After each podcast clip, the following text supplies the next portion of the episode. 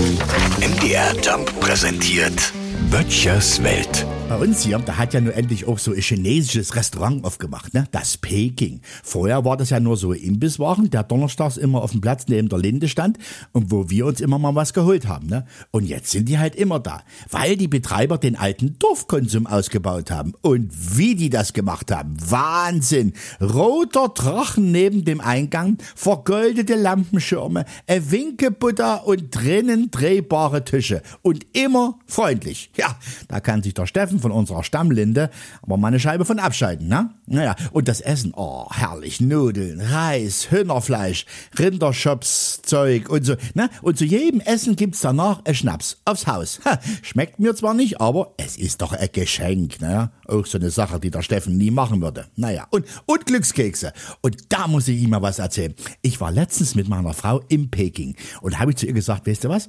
Mein Traumjob wäre ja mal, die Sprüche für die Glückskekse zu schreiben. Ja, äh, was willst du denn einschreiben? fragte sie gleich. Ich sag mal, irgendwie sowas wie Hilfe, ich bin in einer Glückskeksfabrik gefangen. Oder das, was sie gerade gegessen haben, war gar kein Schweinefleisch. Ne? Oder aber in dem Glückskeks, den Sie gerade gegessen haben, waren zwei Zettel drin.